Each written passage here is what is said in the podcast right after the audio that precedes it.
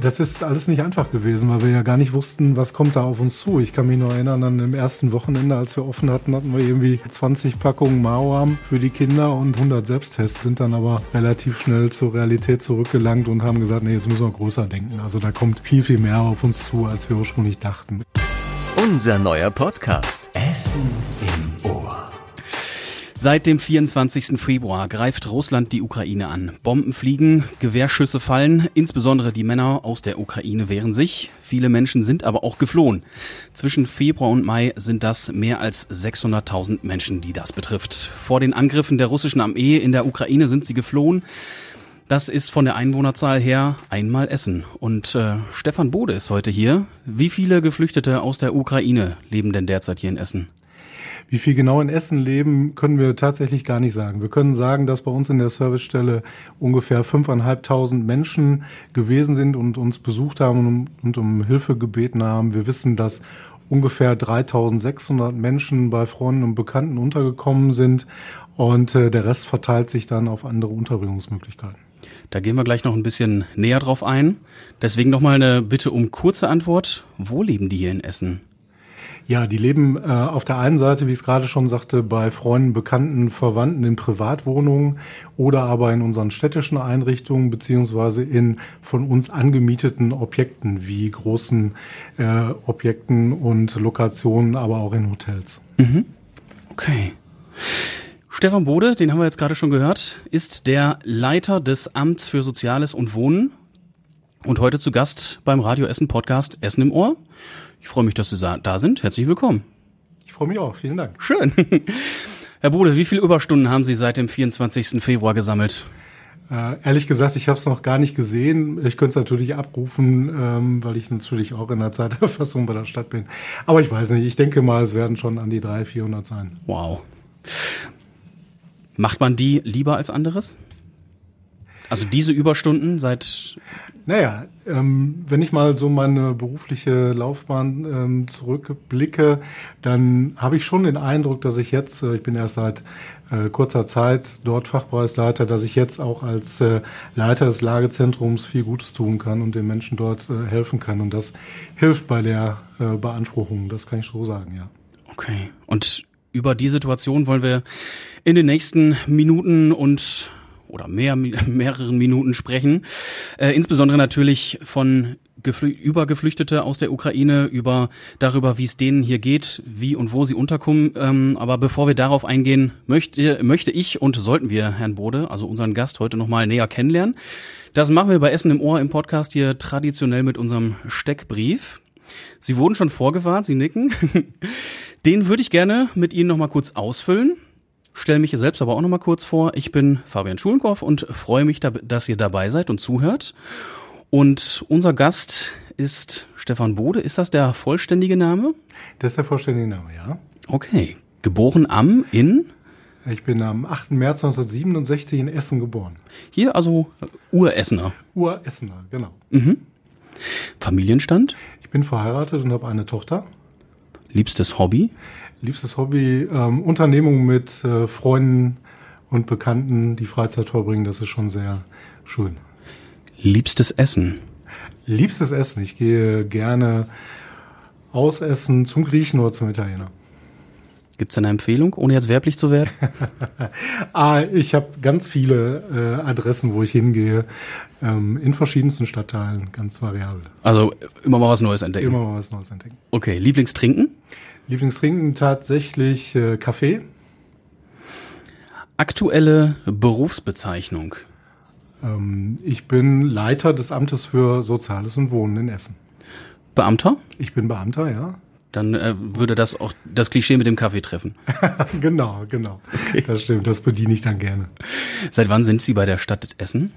Ich bin seit äh, August 1985 bei der Stadtverwaltung Essen. Also schon Urgestein quasi.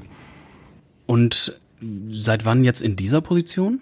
Ja, ich bin seit Dezember 2021 äh, in dieser Position. Vorher war ich ähm, Leiter des Büros des Stadtkämmerers und war sehr betriebswirtschaftlich orientiert und hatte viel mit Personal und Organisation vorher zu tun. Wie sind Sie dann jetzt an den Job gekommen? Nun ja, ähm, die Frage habe ich mich auch ge, ähm, habe ich mir auch gestellt, natürlich, als äh, ich äh, gefragt wurde, ob ich mir vorstellen könnte, dies zu tun und ähm, habe gedacht, naja, ähm, ich habe jetzt vielleicht die Gelegenheit, auch äh, nochmal richtig was zu bewegen mit großer Personalverantwortung, aber auch mit hoher Verantwortung für die Menschen hier im Stadtgebiet. Und das mache ich sehr gerne. Ich glaube, damit können wir auch den Haken hinter den Steckbrief machen. Was sind denn dann Ihre Aufgaben da? Ja, die Aufgaben sind zweigeteilt. Ich sagte es, äh, eigentlich bin ich der Leiter des Amtes für Soziales und Wohnen, ähm, Chef von ungefähr 400 Mitarbeitenden, die sich äh, rund um das Thema Soziales äh, tummeln in verschiedensten Abteilungen. Aber seit Beginn der Flüchtlingskrise ähm, bin ich auch Leiter des Lagezentrums für Essen und bin da zuständig für die Koordinierung der Tätigkeit der Stadtverwaltung Essen und da ist es eben nicht nur mein eigener Fachbereich, sondern da sind es äh, im Grunde genommen durch alle Bereiche der Stadtverwaltung durchgemischt viele, viele Fachbereiche, die da koordiniert werden, um die Leistung für die Geflüchteten zu erbringen. Wie hält man da den Überblick? Ja, wir haben einen Überblick, ähm, indem ich ein gutes Team aufgebaut habe, nicht nur bei mir im Bereich, die mich unterstützen, sondern auch äh, alle anderen Beteiligten sind äh, sehr gut drauf, sind sehr motiviert und die erleichtern mir die Arbeit schon. Natürlich bedarf es da auch einer guten Geschäftsführung, aber das ähm, haben wir sichergestellt. Jetzt haben Sie es gerade schon gesagt, gerade geht es insbesondere um Geflüchtete, um die Situation von Geflüchteten, um Unterbringung. Ähm, aber Amt für Soziales und Wohnen kümmert sich aber auch ohne dass jetzt, dass ich das jetzt äh, falsch ausdrücken möchte, aber äh, ja, um, um Deutsche, um hier Ansässige, um natürlich. Essenerinnen und Essener.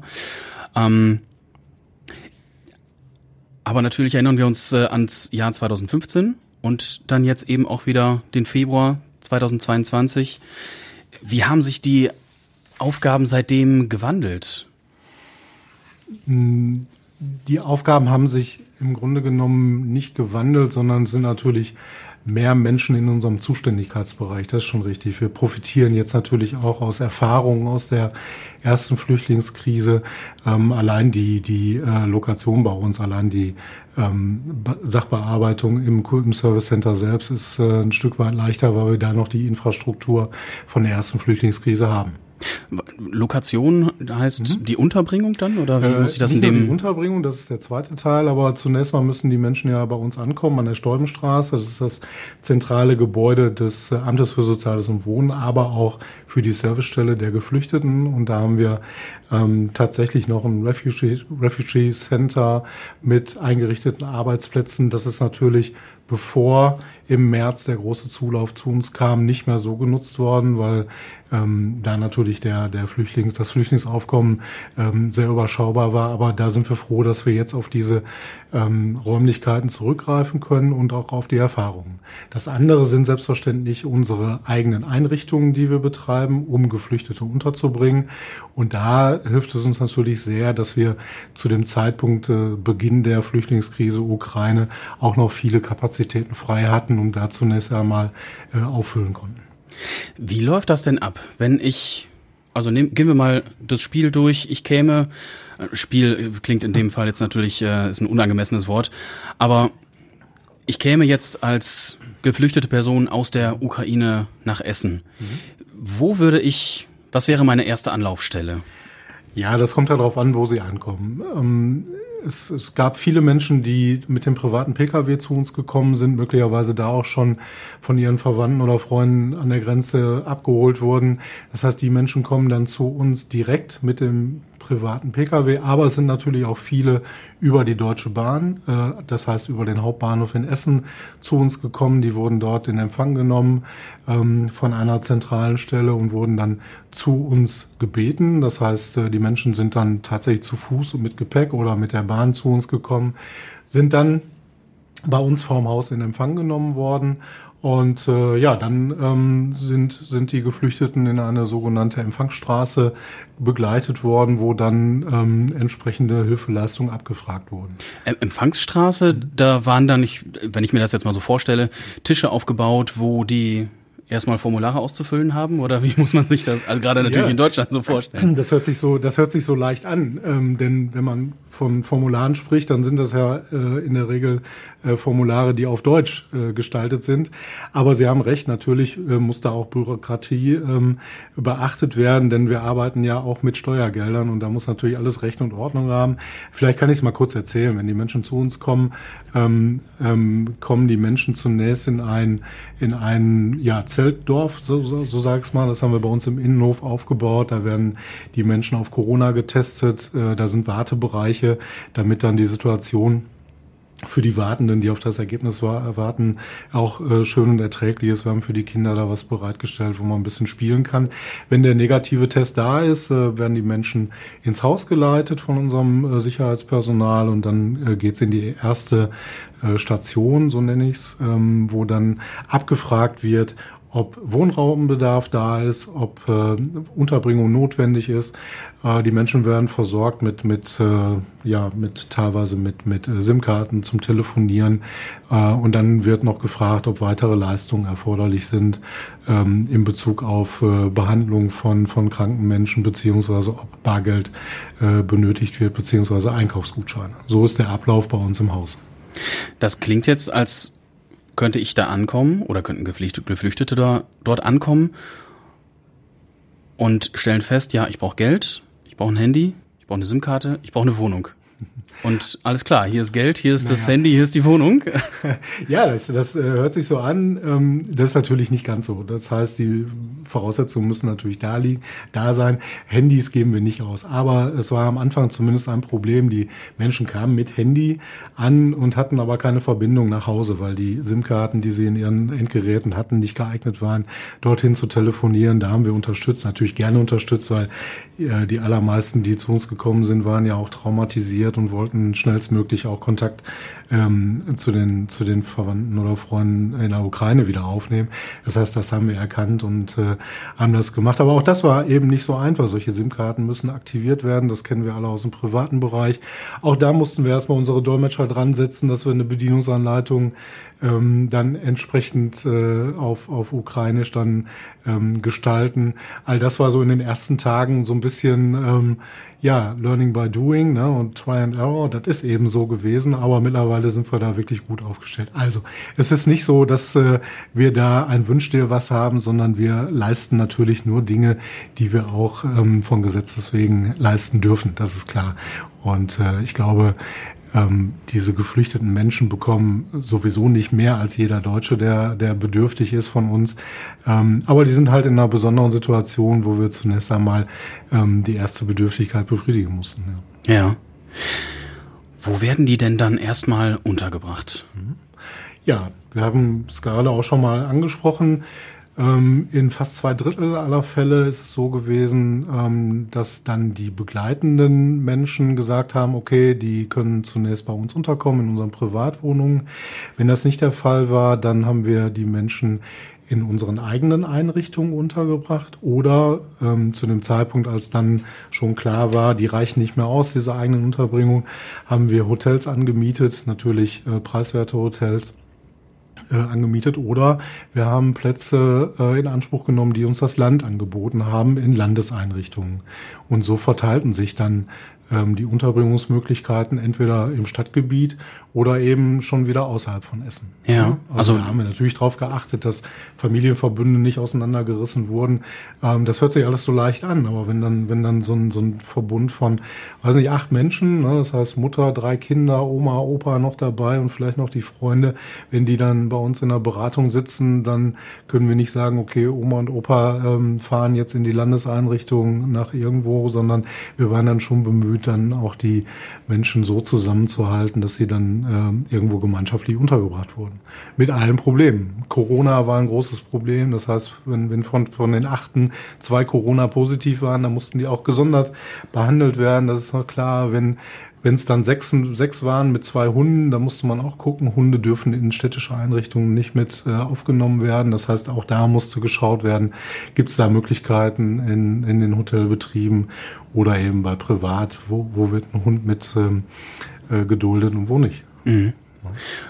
Eine Unterbringung war ja zum Beispiel im Kloster in Schür. Ja.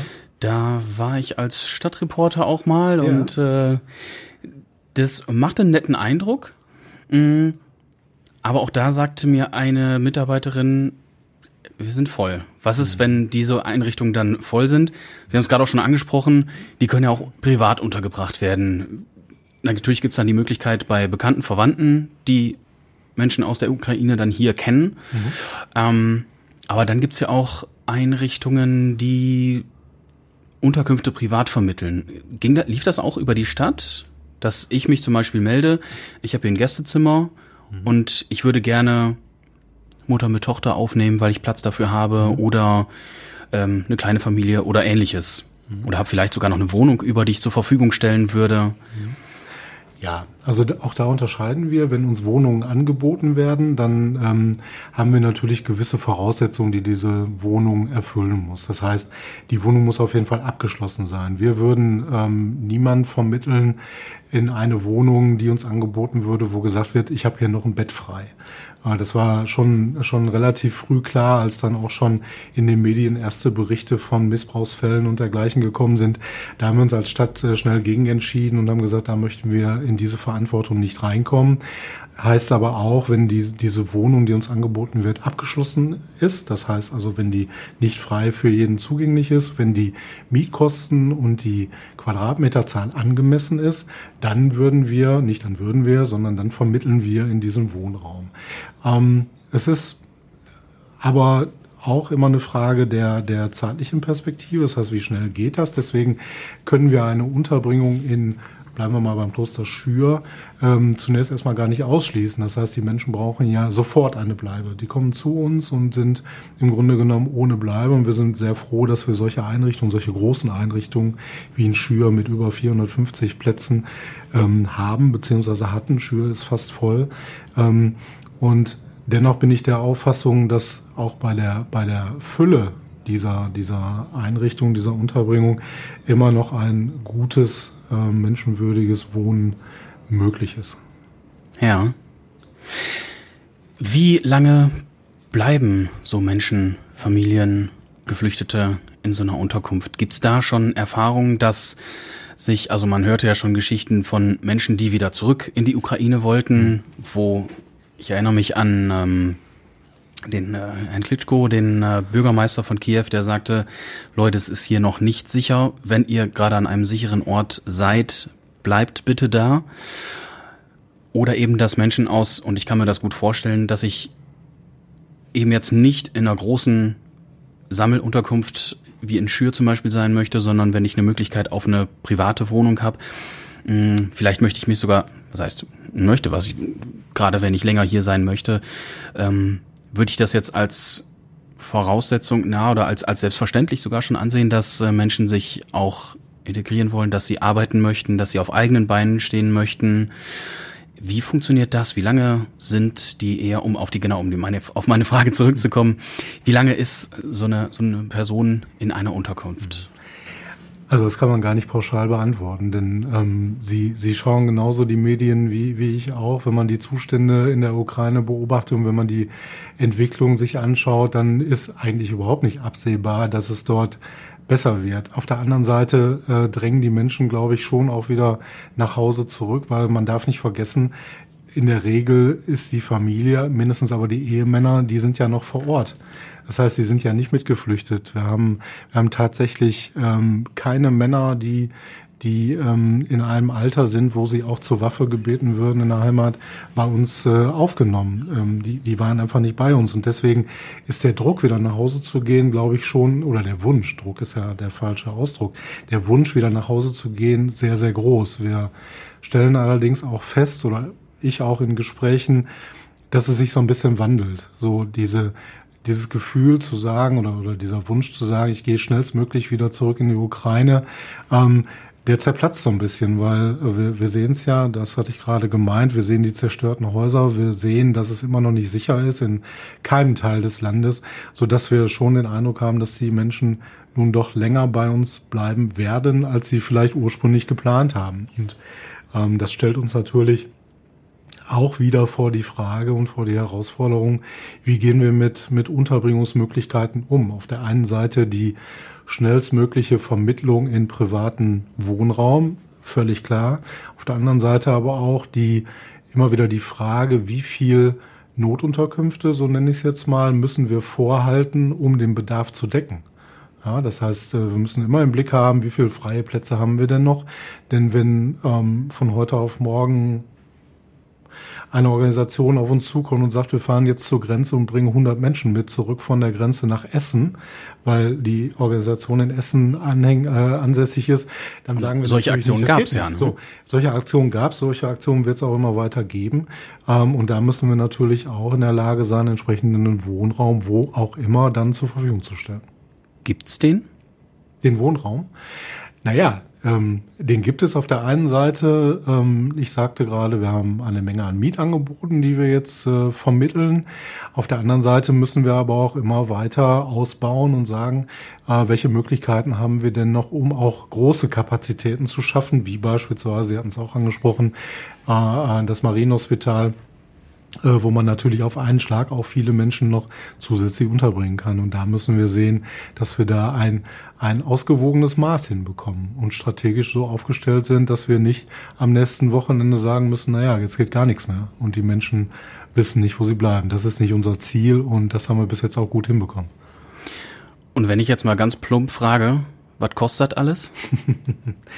Also ich habe ich hab keine, ich hab keine Zahlen mitgebracht, das müssen wir nachsehen. Aber ich habe mal Kostenblöcke mitgebracht, dass, äh, dass Sie mal eine Vorstellung haben. Wir haben also Kosten der Unterkunft, wir haben Kosten für den Betrieb der Einrichtung, wir haben Kosten für die Verpflegung, wir haben äh, die Kosten für die Anmietung von Hotelzimmern, wir haben die Mietkosten, die wir übernehmen, wir haben Krankenhilfekosten, das heißt, so, solange die Menschen nicht berufstätig sind, werden sie, ähm, werden wir die Krankenkosten übernehmen.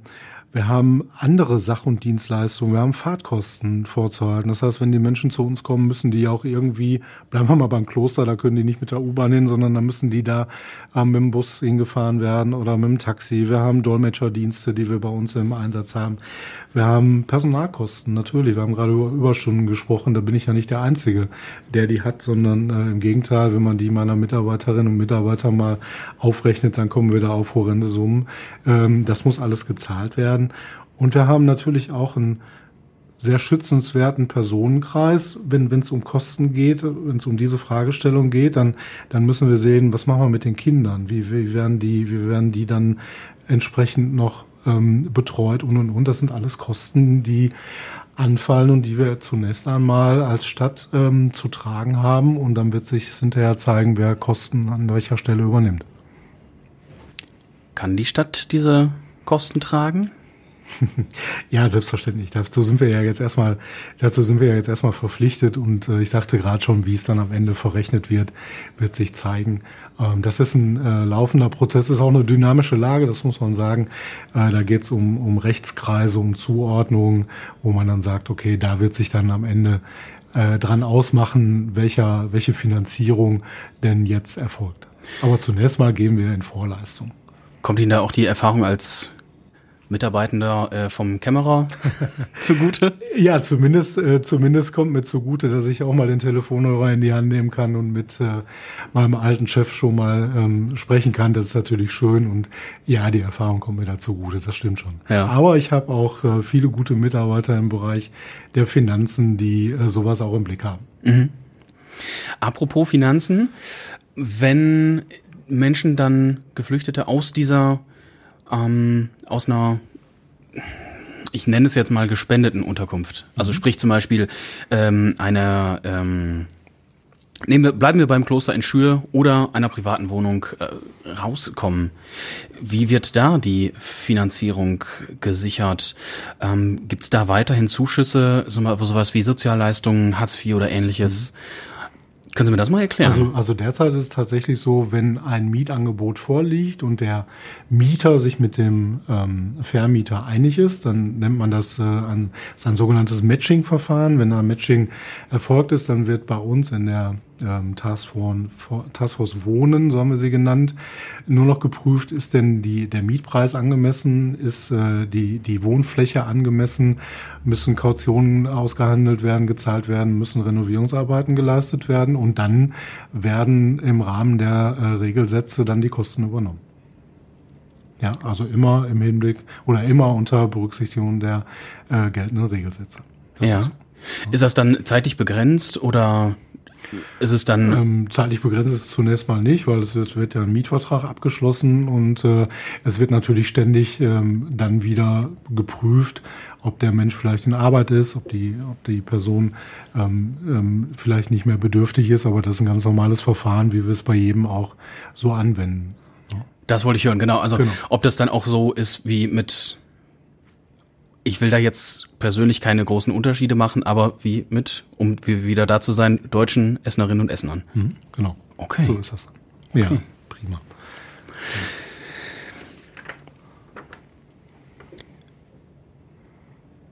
Wir haben jetzt gerade auch schon über die Unterbringung in privaten Räumen gesprochen.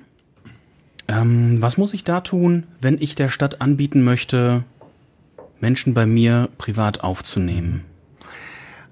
Also erstmal empfehle ich, darüber nachzudenken, ob ich das machen möchte. Wir sind auf, auf genau diese private Hilfe völlig angewiesen. Wir sind sehr, sehr froh, dass es diese Hilfsangebote gibt. Aber, und ich, ich betone das nochmal, man muss sich schon darüber im Klaren sein, was bedeutet das denn überhaupt? Weil die Menschen sind ähm, häufig traumatisiert, sodass sie andere Hilfeleistungen auch noch in Anspruch nehmen müssen. Das muss man verkraften können. Das muss man dann als, ich nenne es jetzt mal Vermieter, auch wissen, dass das kann zu Problemen führen. Wir haben Verständigungsprobleme dabei. Das heißt, bei uns im Haus haben wir noch einen Dolmetscher vor Ort und vielleicht für die ersten äh, Kontaktgespräche mit dem Vermieter auch. Aber das äh, ist natürlich nicht äh, immer möglich. Ja, das heißt, ähm, wir, wir müssen wissen oder, oder der Vermieter muss aber auf der anderen Seite auch wissen, er kann jederzeit sagen, ähm, ich, ich äh, schaffe das nicht mehr, ich ähm, bitte jetzt das Amt für Soziales und Wohnen um Hilfe und da sind wir,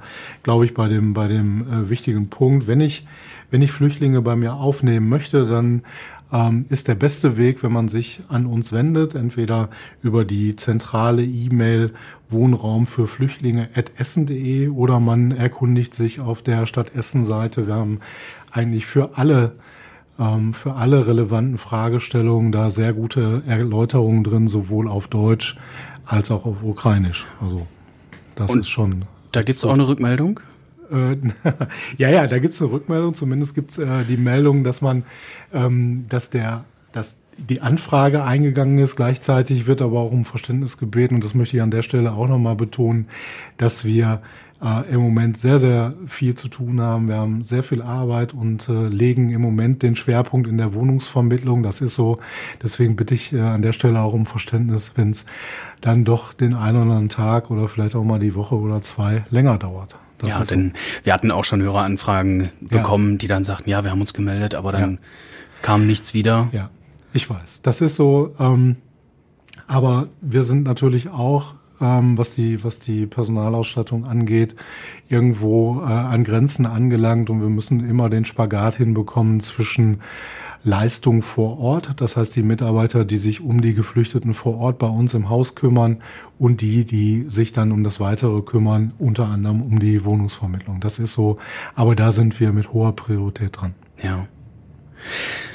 Wenn Sie dann Geschichten hören und ich gehe mal davon aus, dass Sie, die in Ihrem Arbeitsalltag auch mitbekommen, mhm. dass Menschen vermittelt werden, dass Menschen herkommen, eine Wohnung finden oder, ich sage es jetzt in Anführungsstrichen, nur in der Unterkunft, um bei dem Beispiel zu bleiben, im Kloster in Schür, untergebracht zu werden.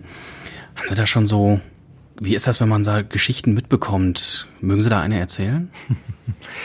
Ja, es, es gibt viele Geschichten, die ich erlebt habe. Da waren schöne dabei und da waren weniger schöne dabei. Das ich nehme beide. Natürlich klar, Sie nehmen beide. Ja, ich habe es befürchtet, aber ähm, dafür bin ich ja auch hier. Also was mich, äh, was mich mh, hm, sehr gefreut hat, war eine Situation. Ich glaube, das war an einem zweiten Wochenende, als eine Familie mit Kindern und äh, tatsächlich einem Haustier, nämlich dem Hund, dann bei uns waren, die gehört haben. Ähm, der Hund kann jetzt nicht mit in die Einrichtung, wir hatten aber keine Alternative. Und äh, zufällig war, war ein Mann da ähm, von einem Partnerunternehmen, der uns unterstützt hat und hat gesagt, wisst ihr was, ich habe eine Wohnung frei bei mir, schaut euch die an. Ähm, ich habe eine große Wiese, da kann der Hund mit, komm mit zu mir. So, sowas sind Erlebnisse, wo ich denke, das ist super, das kann leider nicht für jeden gelten. Das ist auch so. Das sind Einzelfälle, die dann aber sehr schön sind mit, mit anzusehen. Äh, allerdings war es auch an dem gleichen Wochenende so, dass bei uns in der Beratung eine, eine Frau mit ihren Kindern gesessen hat und am Telefon während der Beratung erfahren hat, dass ihr Mann in der Ukraine ums Leben gekommen ist. Ähm, das sind Dinge, ja, ähm, die werden wir nicht verhindern. Das sind Dinge, die erleben meine Mitarbeitenden, ähm, ja, ich sag wirklich mal tagtäglich. Ähm, da müssen wir drauf gefasst sein, so schwer das auch ist. Aber ähm, ja, das, das muss man sagen. Es, es gibt viele schöne Erlebnisse, die man hat.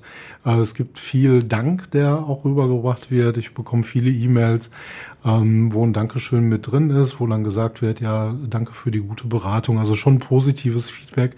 Aber es gibt natürlich auch Menschen, die nicht zufrieden sind. Aber ich glaube, bei der Menge ähm, bringt es einfach die Sache auch mit sich. Ne? Ich hatte äh, an einem Abend als ich dann bei mir aus dem Büro aus dem Fenster geschaut habe, das hört sich jetzt so beschaulich an, das ist natürlich nicht so, habe ich gesehen, als dann äh, Mitarbeiter von mir und Mitarbeiter vom Roten Kreuz mit geflüchteten Kindern Fußball auf dem Hof gespielt haben. Das war einfach super, das werde ich auch nicht vergessen. Das sind dann eben auch schöne Momente. Mhm. Ja. Mhm. Das geht ja schon ans Herz dann auch, ne? Ja. Da ist dann auch nicht nur um wieder beim Klischee zu bleiben, der zahlenlesende Beamte dann, oder? Dann ist genau, dann auch schon, ich sag mal, der persönliche Stefan Bode, dem auch das Herz aufgeht? Mhm. Fragezeichen? Ja, definitiv. Äh, die Frage ist immer, was möchte man zulassen? Ähm, andererseits braucht man auch Ventile, um zu sagen, äh, wie gehe ich damit um? Und das äh, gilt nicht nur für mich, sondern ich habe es gerade schon gesagt, das geht auch für um, um meine Mitarbeitenden. Ich kann mich auch an, an ähm, Begebenheiten erinnern, insbesondere zur Anfangsphase, wo, wo nicht klar war, wie gehen wir damit um, mit diesen Besprechungssituationen äh, am Schreibtisch, die dann doch anders sind als bei dem zahlenlesenden Beamten. Ähm, wir haben, wir haben in der Anfangszeit uns regelmäßig in der gegenüberliegenden Kirche getroffen, haben äh, Mitarbeiterversammlungen gemacht, haben informiert, haben Hilfestellung angeboten. Ich glaube, das ist eine ganz wichtige Sache. Und äh, ja, da geht mir das Herz auf. Da, da bin ich auch äh, oftmals traurig, aber meinen Mitarbeitenden genauso. Mhm. Ja. Gibt es da Angebote auch für Ihre Mitarbeitende, dass die wo, Stellen, wo die sich an, dran wenden können? Genau. Denn ich sag mal zum Beispiel für die Feuerwehr, Polizei, Rettungsdienste, da kennt man das ja auch her, dass es da psychosoziale Unterstützung mhm. gibt, wo die merken, boah, ich komme, nehmen wir jetzt mal einen schlimmen Fall von einem tödlichen Unfall oder von einem Hochwasser oder ähnlichem, dass es da Seelsorgeeinrichtungen gibt, wo die sich dran wenden können. Gibt es das bei Ihnen auch? Genau, solche Strukturen gibt's bei uns, äh, Gott sei Dank. Und ähm, die Mitarbeitenden wissen genau, sie können das in Anspruch nehmen, wenn erforderlich. Da ist aber auch immer eine Hemmschwelle bei, können Sie sich vorstellen. Aber ähm, die Angebote gibt es und da bin ich auch froh drum. Ja. Mit Ihren Mitarbeitenden haben Sie das jetzt alles so schnell auf die Beine gekriegt, auf Beine gestellt gekriegt. Wie hat das funktioniert? ja, ähm, das ist alles nicht einfach gewesen, weil wir ja gar nicht wussten, was kommt da auf uns zu. Ich kann mich noch erinnern, an dem ersten Wochenende, als wir offen hatten, hatten wir irgendwie 100 Flaschen Wasser da stehen, äh, 20 Packungen Mauam für die Kinder und hatten da irgendwie 100 Selbsttests, äh, Corona-Selbsttests liegen und sind dann aber relativ schnell zur Realität zurückgelangt und haben gesagt, nee, jetzt müssen wir größer denken. Also da kommt viel, viel mehr auf uns zu, als wir ursprünglich dachten. Und ähm, ja, ich hatte es gerade schon gesagt mit meiner Führungskrew, wir haben zusammengesessen, wie bekommen wir es hin, ähm, wie machen wir Dienstpläne, weil wir hatten von Anfang an ähm, vor, und das war auch richtig so, an sieben Tagen in der Woche da zu sein für die Menschen, denn äh, der Krieg kennt äh, das Wochenende nicht. Das heißt, es war auch eine Kraftanstrengung zu sagen, okay, wie, wie kriegen wir es hin? Aber ähm, wir haben viele, viele freiwillige Meldungen gehabt. Das heißt, äh, auch die, auch die Mitarbeitenden haben, glaube ich, das Gefühl, dass sie helfen können. Und wir haben nicht nur eigene, sondern haben auch aus der gesamten Stadtverwaltung Unterstützung bekommen. Und wenn ich da in die Gespräche gehe, höre ich immer viel Zufriedenheit, äh, weil sie auch sagen, ja, da kann ich helfen, hier bin ich jetzt erstmal gut aufgehoben und das ist prima hier. Ne? Hm. Was ist denn dann der Unterschied zu dem zu der Flüchtlingszeit 2015, da gab es ja auch Gut, da waren Sie schon im Amt? Nein, da war ich noch nie im Amt. Noch nicht, okay. Ja, ich bin ja erst seit Dezember letzten Jahres im Amt. Von daher. Ne? Ja, genau. hatten Sie da denn, haben Sie da einen Vergleich, den Sie mit aus, ich sag mal, aus Erzählungen oder so mitteilen können? Ja, ähm, also erstmal das, das ähm, muss man ja nicht selbst erlebt haben als Verantwortlicher in dem Bereich. Das, das sehen wir jeden Tag. Ähm, die, die Personengruppe ist natürlich zunächst mal eine andere. Das heißt, wir, wir reden jetzt hier bei den Geflüchteten über überwiegend äh, junge Frauen mit kleinen Kindern und mit den Großeltern, die dabei sind. Muss man vielleicht auch nochmal sagen, hatten wir gerade nicht gesagt, ne, denn äh, wer es nicht weiß, also Männer durften, junge so, Männer ja. durften ja nicht aus der Ukraine genau, fliehen. Genau. Männer zwischen 18 und ich glaube, ich weiß, ich weiß gar nicht, 60, 60 oder so. bin mir auch nicht sicher. Dürfen ja. nicht ausreisen oder dürfen, glaube ich, immer noch nicht ausreisen. Also wir haben es mit einer anderen Personengruppe zu tun. Wir haben, wir haben eine Personengruppe, die eigentlich in der Regel die gleiche Herkunft haben. Das ist auch anders zu sehen als in der Flüchtlingskrise 2015. Ähm, es war keine umgehende Registrierung oder es ist immer noch keine umgehende Registrierung erforderlich. Die Menschen können sich zunächst mal äh, frei im Bundesgebiet aufhalten. Das bedeutet aber auch, dass es für uns eine unglaubliche Herausforderung ist, nämlich anders als 2015. Da war es so, dass wir gesteuerte Verfahren hatten. Das heißt, wir, wir wussten im, im Amt für Soziales und Wohnen, ähm, gleich kommt vom Land eine Gruppe von Geflüchteten, von mir aus mit dem Bus, also da, da sitzen 50 50 ähm, Personen drin, die jetzt Unterkunft und, und äh, eine erste Hilfe benötigen. Da konnten wir uns darauf einstellen. Wir hatten meinetwegen zwei Stunden Zeit, bis der Bus da war. Wir konnten Unterkünfte organisieren und, und, und. Das ist natürlich ein, ein riesengroßer Unterschied. Das heißt, dieses, dieses geordnete Verfahren, was wir 2015 hatten, haben wir bislang nicht? Das ist also ganz klar und das ist, glaube ich, ein, ein, wesentlicher Unterschied und das macht uns die Sache nicht unbedingt leichter. Mhm. Ja, das ist, das ist ganz klar. Ähm, ja, aus rechtlicher Sicht vielleicht das markanteste, ähm, um hier bleiben zu können, müssen die ukrainischen Geflüchteten keinen Asylantrag stellen. Ne? Das war auch ein Unterschied. Die Menschen, die 2015 zu uns gekommen sind, waren im Asylverfahren, die mussten einen Asylantrag stellen und äh, dann ging das weiter. Das ist eine, eine komplett andere, andere ähm, Ausrichtung und die Rückkehrbereitschaft, wir hatten das gerade schon angesprochen, oder der Rückkehrwille ist natürlich jetzt auch deutlich ausgeprägter als bei den Menschen, die äh, 2015 zu uns gekommen sind. Und Menschen aus der Ukraine brauchen keinen Asylantrag? Nein. Das sind keine Asyl, Asylbewerber, nein. Weil? Ähm, weil die natürlich ähm, aus einem EU-Staat kommen, beziehungsweise weil die, weil die ähm, erstmal ein freies Aufenthaltsrecht, wie so ein Tourist, wie, wie ein Touristenrecht hat, haben, um sich frei im Bundesgebiet zu bewegen. Das ist so. Okay. Seit Ende Februar haben Sie jetzt einen umfangreicheres Aufgabengebiet. Wie ist so Ihre Bilanz seitdem? Mhm. Wenn wir das jetzt echt mal in a nutshell, in eine Nussschale zusammen runterbrechen, in drei Sätze. Wie ist die Bilanz? Sehr intensiv. Ähm, ich habe sehr, sehr viel kennengelernt, habe sehr, sehr viel dazugelernt und habe keinen Tag bereut. Das lassen wir so stehen. Genau. Das, ja. Denn dann würde ich äh, so langsam schon zum Ende unseres Podcasts Essen im Ohr kommen. Auf die Kurzsatzrunde, die machen wir eigentlich traditionell, möchte ich heute verzichten. Ich muss sagen, in Anbetracht des Themas ist mir da nicht nach. Möchte mich aber umso herzlich bei euch fürs Zuhören bedanken und bei Stefan Bode vom Amt für Soziales und Wohnen für all die Antworten, für die Geschichten bedanken, die es hier im Podcast gegeben hat. Vielen Dank. Sehr gerne. Für die Zeit. Ich verabschiede mich aber nicht, ohne euch nochmal auf die anderen Radio Essen Podcasts hinzuweisen. Das ist der Redebedarf mit Joshua Windelschmidt und zwei weiteren Leuten hier aus dem Radio Essen Team. Die blicken jeden Freitag nochmal auf die aktuelle Woche zurück und der Tag in fünf Minuten, das ist unser allabendliche Nachrichtenpodcast von unseren Kolleginnen und Kollegen aus den Nachrichten. Und wenn ihr noch Wünsche habt, wen wir hier nochmal einladen sollten, wen ihr, wenn ihr euch beschweren wollt oder uns auch loben möchtet, das geht gerne. Macht das am liebsten per Mail unter podcast.radioessen.de. Und wenn euch gefällt, was wir hier machen, mit der Caro haben wir schon gesprochen, mit der Influencerin und Friseurin Laura Morante, mit dem ehemaligen RWE-Trainer und viel mehr. Beim nächsten Mal werden es die Jungs von dem Instagram-Kanal Essen diese sein. Und wenn euch das gefällt, dann könnt ihr die Folgen alle nochmal nachhören und ihnen gerne eine möglichst positive natürlich Bewertung auf eurer Podcast-Plattform dalassen.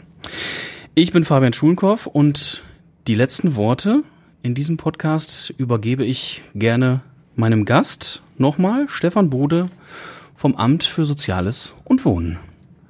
Ja, erstmal äh, nochmal ein herzliches Dank, dass ich hier sein durfte, ähm, sowas mal rüberzubringen, was man erlebt und äh, wie die Zeit äh, seit März war, ähm, war mir schon wichtig, aber ähm, ich möchte die Gelegenheit nutzen, meinen Mitarbeitern zu danken, weil ohne die würde ich es nicht schaffen. Ähm, wir würden das alles nicht so hinbekommen, wie wir es äh, bislang geschafft haben. Und der Dank geht auch äh, an die an die Führung der Stadt Essen, die uns auch immer den Rücken stärkt und uns ähm, ja vieles ermöglicht, äh, um diese Hilfe zu leisten. Danke. Essen im Ohr. Der Podcast Talk von Radio Essen.